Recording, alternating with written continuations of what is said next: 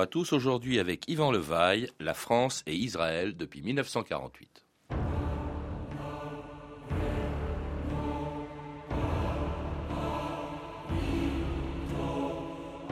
La politique de la France se fait à Paris, pas à Tel Aviv. François Mitterrand en 1989.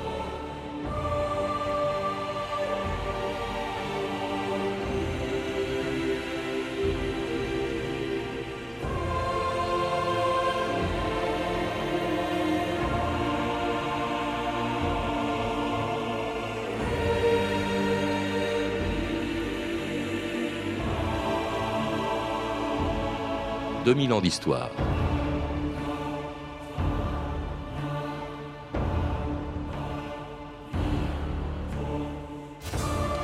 Depuis la naissance de l'État d'Israël en 1948 et jusqu'à aujourd'hui, en passant par la célèbre formule du général de Gaulle qui, en 1967, condamnait l'offensive israélienne et ce peuple d'élite, sûr de lui et dominateur, on ne compte plus les disputes, les malentendus et les réconciliations qui ont marqué les relations franco-israéliennes. Depuis le conflit qui, depuis 60 ans, oppose Israël aux États arabes, aux Palestiniens et euh, à Israël et aux États arabes et aux Palestiniens, la France a toujours joué un rôle important, partagé entre la sympathie qui lui inspirait l'État hébreu au lendemain de la Shoah, sa volonté de défendre les Palestiniens chassés de leurs terres et ses intérêts dans le monde arabe, elle a entretenu avec Israël des rapports qui, bons ou mauvais, ont toujours été passionnels. France Inter, Christophe Ondelat, le 22 octobre 1996. Incident diplomatique à Jérusalem, excédé par l'omniprésence des policiers israéliens ce matin lors d'une visite de la vieille ville. Jacques Chirac menace de prendre l'avion et de rentrer à Paris. Le Premier ministre israélien lui présente ses plus plates excuses. L'incident, nous dit-on, est clos. Voyons donc ce qui s'est passé. C'était ce matin dans la vieille ville, un quartier de Jérusalem essentiellement habité par des Palestiniens qui voudraient bien en faire d'ailleurs leur capitale. Jacques Chirac avait décidé d'aller se promener dans les rues comme ça, seul ou presque, avec pour seule protection ses gardes du corps. Surprise, quand il est arrivé sur place, il y avait des policiers israéliens partout, armés jusqu'aux dents. Jacques Chirac a alors piqué une grosse colère. Encore comme problème What do you want? Me to go back to my plane and go back to France? Is that what you want? This is not a method. This is a provocation. That is provocation. Please, you stop now. Yvan Levaille, bonjour. Bonjour. C'était il y a dix ans un moment tendu des relations franco-israéliennes qui n'ont jamais cessé d'être passionnelles, qu'elles soient bonnes ou mauvaises, elles n'ont jamais été sereines. Comment expliquez-vous d'ailleurs les passions que suscite en France plus qu'ailleurs euh, l'État d'Israël, sa politique et les relations que l'on entretient avec lui? Bah, écoutez, ça a commencé par une histoire d'amour. Hein. Disons que sous la quatrième République, entre le gouvernement français et le gouvernement euh, israélien, c'était un amour véritable, c'était une vraie passion, et ça correspondait tout à fait à ce que pensait l'opinion. C'est-à-dire que l'opinion publique était favorable à ce jeune État juif, euh, euh, au fond composé dans l'esprit des Français de, gens qui étaient des rescapés de la, de la Shoah.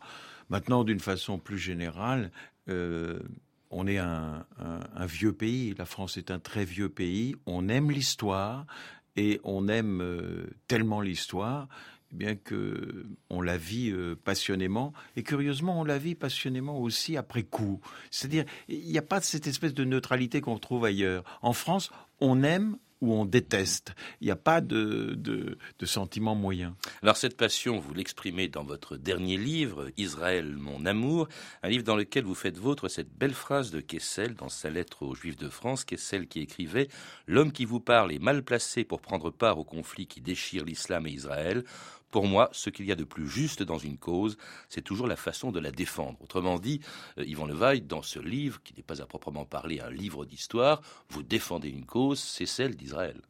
C'est pas un livre objectif, c'est un livre subjectif. Vous ne vous en défendez pas d'ailleurs. Non, mais je, je veux vérifier quelque chose de simple. Est-ce qu'on peut aujourd'hui, en France, en 2006, est-ce qu'on peut dire le plus naturellement du monde et le plus simplement du monde, j'aime l'État juif, j'y tiens, et j'aime le peuple d'Israël.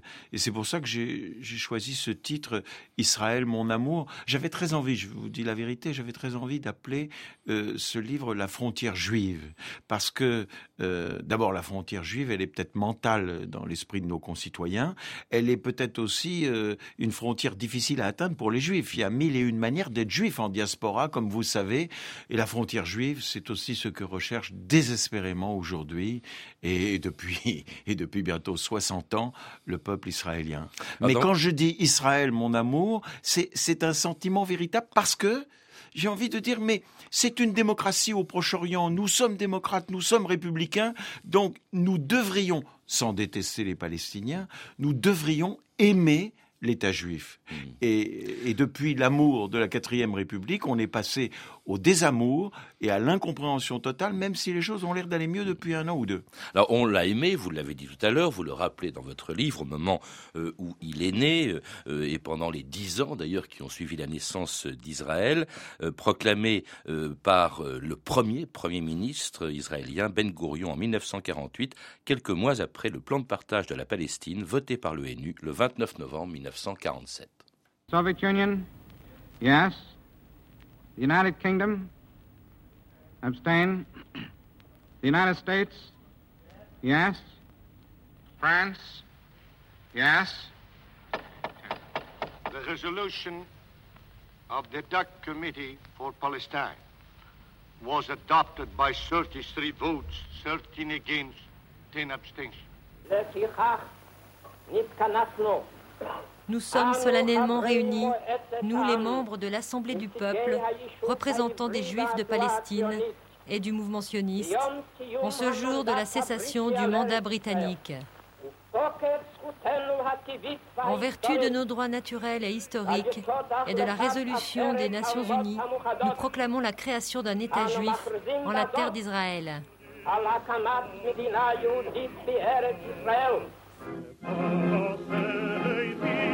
Oh.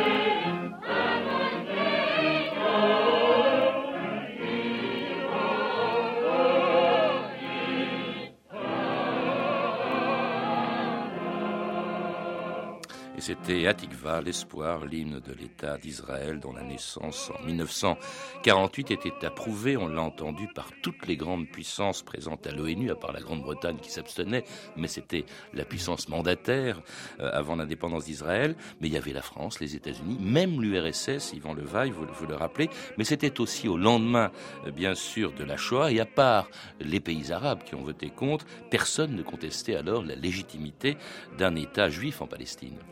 Mais j'ai le sentiment que euh, il y a peu de gens pour euh, le contester, la contester aujourd'hui.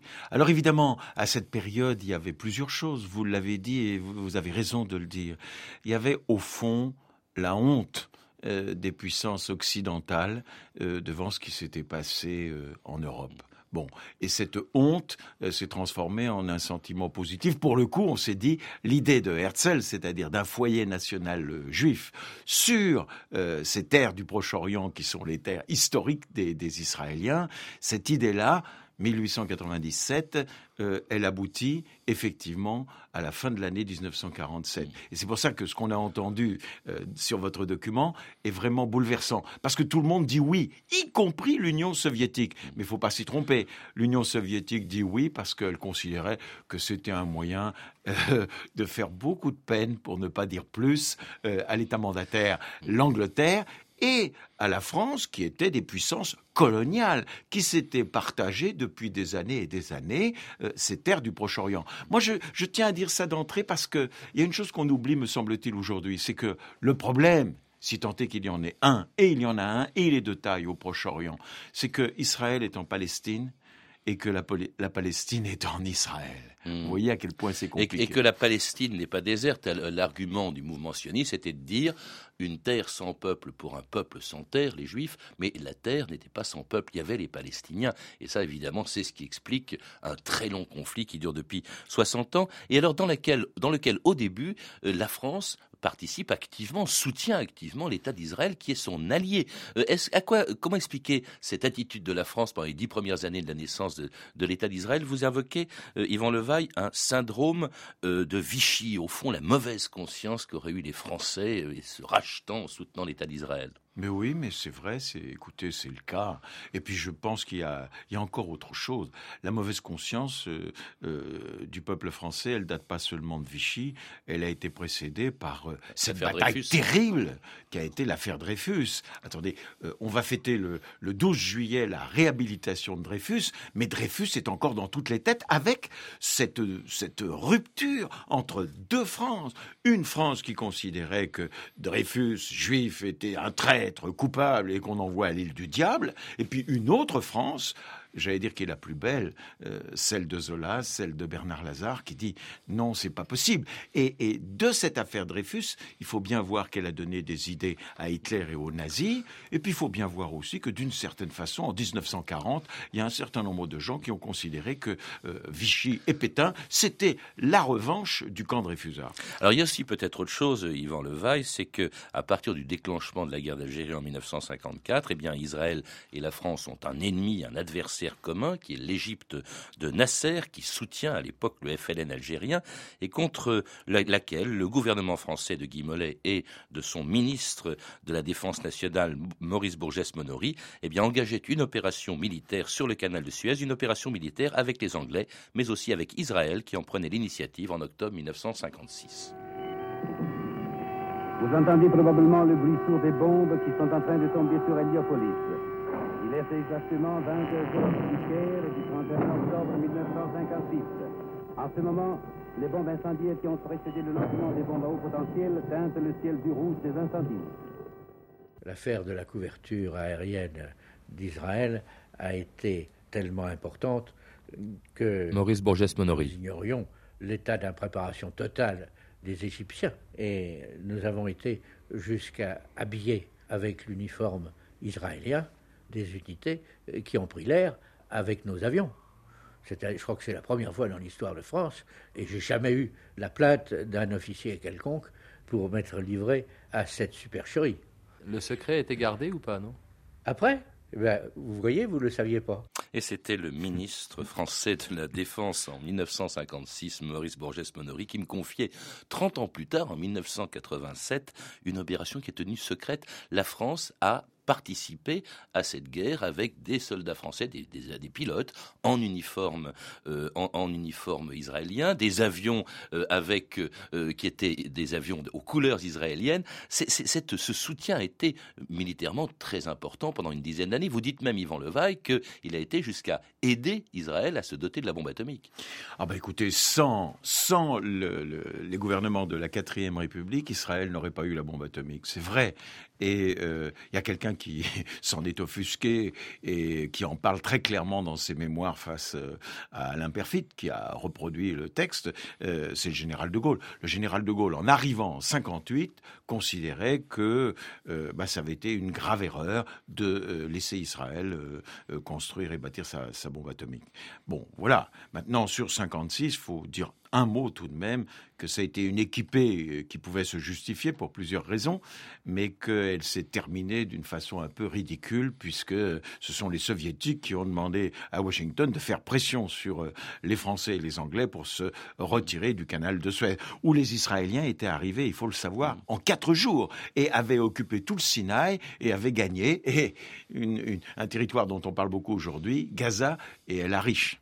Et à l'époque, donc, les États-Unis et l'URSS en même temps, donc, se dressent contre non seulement cette intervention, mais du même coup contre euh, l'offensive israélienne. Ça va changer, bien sûr, euh, avec l'arrivée euh, du général de Gaulle au pouvoir et, et du coup des Américains dans le camp israélien lorsque le général de Gaulle, donc, arrive au pouvoir en condamnant l'offensive israélienne pendant la guerre des six jours. C'était en 1967 et en stigmatisant à cette occasion non seulement la politique israélienne, mais le peuple juif à l'occasion d'une célèbre conférence de presse qui allait provoquer de violentes polémiques. C'était le 27 novembre 1967. L'établissement d'un État d'Israël soulevait à l'époque un certain nombre d'appréhensions. Et certains même redoutaient que les Juifs, jusqu'alors dispersés, mais qui étaient restés ce qu'ils avaient été de tout temps, c'est-à-dire un peuple d'élite, sûr de lui-même et dominateur, n'en vienne à changer en ambition ardente et conquérante les souhaits très émouvants qu'il formait depuis 19 siècles, l'an prochain à Jérusalem. Bien entendu, nous ne laissions pas ignorer aux Arabes que pour nous l'État d'Israël était un fait accompli et que nous n'admettrions pas qu'il fût détruit. Et c'était le général de Gaulle, le 27 novembre 67, parlant des Juifs comme d'un peuple d'élite, sûr de lui-même et dominateur. Alors, vous vous en souvenez, Yvan Levaille, vous en parlez d'ailleurs dans votre livre. Quelles ont été vos impressions à l'époque? Parce qu'on a beaucoup dit, mais c'est une formule antisémite. Écoutez, c'est pas une formule antisémite. Alors, Alain Perfit, je veux le citer encore là-dessus, il dit on n'a pas compris ce texte du général de Gaulle. Moi, pour moi, il y a quelqu'un qui l'a très bien compris, c'est le dessinateur Tim dans l'Express, en représentant euh, un déporté euh, avec sa tenue et, et, un sabot posé sur un fil barbelé d'un camp de la mort et la main euh, sur le cœur et l'air arrogant et dominateur. Bon, qu'est-ce qui est acceptable dans Peuple d'élite? Soit euh, sûr de lui-même, après tout, pourquoi pas, dominateur. Et eh bien, dominateur, c'est euh, ne pas comprendre les Israéliens. Et, ça, c'est l'incompréhension du général de Gaulle. C'était donner l'idée que les Israéliens voulaient dominer le reste du monde arabe. Et eh bien ça, non, certainement pas. On peut penser ce qu'on veut, on peut critiquer la politique israélienne, mais ce côté dominateur, les Juifs ont jugé ça inacceptable. vous voyez, moi, aujourd'hui encore, j'admire les subjonctifs et la langue du général de Gaulle, mais euh, Juif, peuple dominateur, non, non, non, peuple dominé, ah oui alors, ô combien, ô combien, dominateur certainement pas. Alors, comment expliquer justement ce changement de politique de la France avec le général de Gaulle? On a beaucoup dit que une fois la guerre d'Algérie terminée, eh bien, euh, ça levait l'hypothèque euh, sur les rapports entre la France et les pays arabes, qui soutenaient bien entendu l'indépendance algérienne, la volonté de se tourner vers le tiers-monde, très attaché, euh, on le sait, à la cause palestinienne. Ça, c'est quand même un changement important dans cette politique de ce qu'on appelle désormais la politique arabe de la France et qui devient, à l'époque du général de Gaulle, incompatible avec une alliance avec Israël, Yvan Levaille.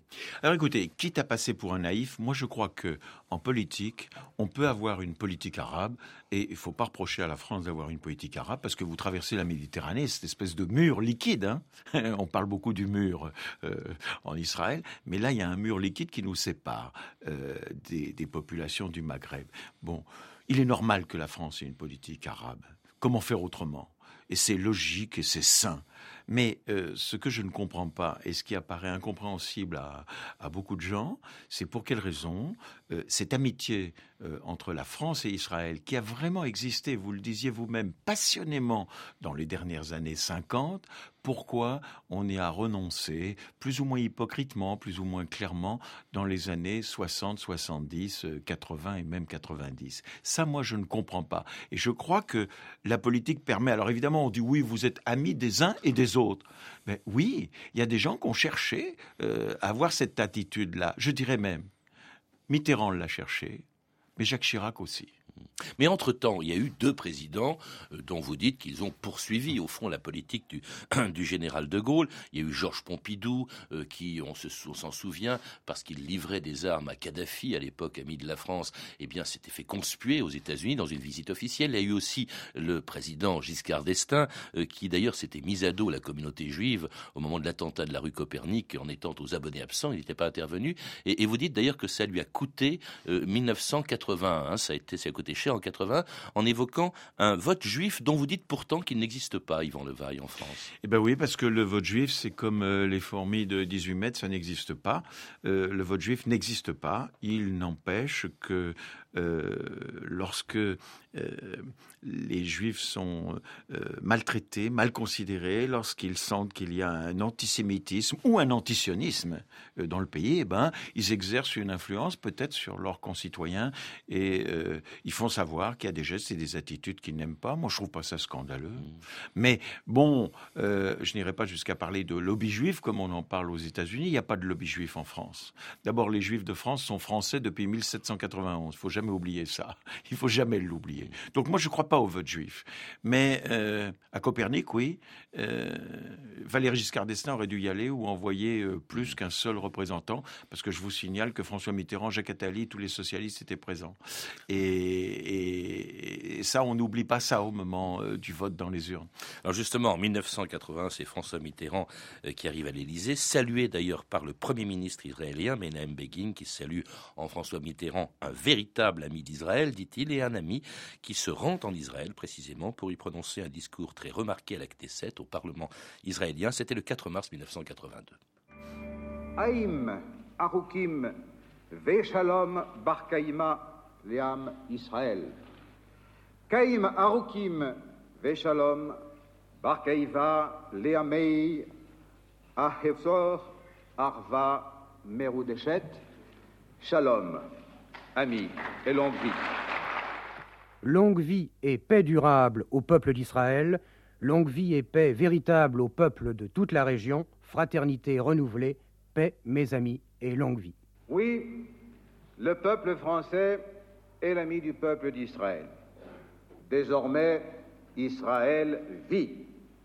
Et nous, la France, nous ne ménagerons pas plus qu'hier nos efforts pour que son droit à l'existence soit universellement admis sans équivoque, et donc pour que soit reconnu du même coup son droit à détenir les moyens de cette existence.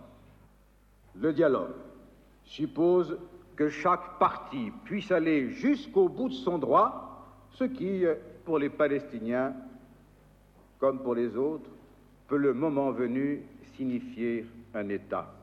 Et c'était François Mitterrand à la Knesset le 4 mars 1982. 82, vous vous en souvenez d'autant plus, Yvan Levaille, que vous étiez auprès de lui à ce moment-là. Bah écoutez, oui, j'y étais. D'ailleurs, j'ai vu à quel point euh, il y avait une bonne relation, et plus que ça, entre euh, François Mitterrand et Menachem Begin, l'homme de gauche, euh, côté français, l'homme de droite, côté israélien.